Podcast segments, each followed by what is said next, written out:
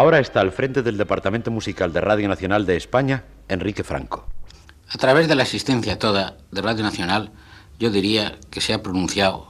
y ha ido en aumento una línea de evolución encaminada a poner a nuestra emisora, a nuestra cadena, a la altura y en la tónica de las grandes instalaciones y organizaciones internacionales.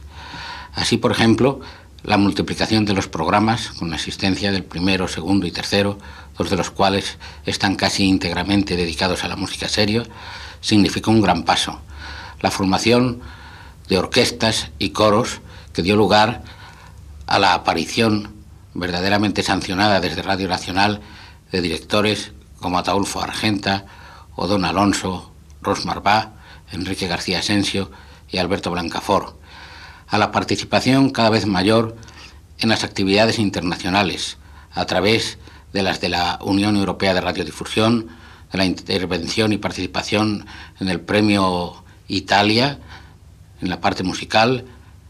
en los diversos concursos organizados por la UER o por entidades eh, aisladamente, como los concursos de música ligera de la radio húngara o de Monte Carlo, y a través, en fin, de una serie de grabaciones y audiciones que han permitido la organización de ciclos antológicos como son las Semanas de Música Española, Música de América, eh, la Música de las Naciones, que constituyen verdaderas monografías vivas que ponen al oyente al día de lo que sucede en el mundo. Otro medio que despertó singular interés en el ámbito nacional e internacional fue el crecimiento masivo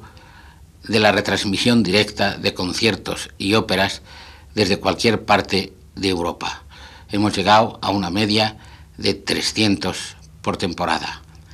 Igualmente, la política de encargos seguida por nuestra Dirección General a fin de que nuestros compositores estrenen cada año obras importantes a petición de Radio Nacional y con destino a los conciertos de nuestra orquesta y de nuestros coros, ha significado otro paso de gran importancia. Todavía podrían añadirse la edición de folletos, revistas e incluso discos que han descubierto obras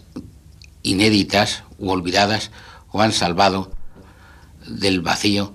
a figuras como la de José Cubiles, recientemente muerto, que apenas habían dejado una discografía representativa. Todavía creo que en lo musical podríamos añadir algo de gran interés. Durante toda su existencia, en torno a Radio Nacional puede decirse que ha estado lo más interesante, lo más importante y destacado de la profesión musical española.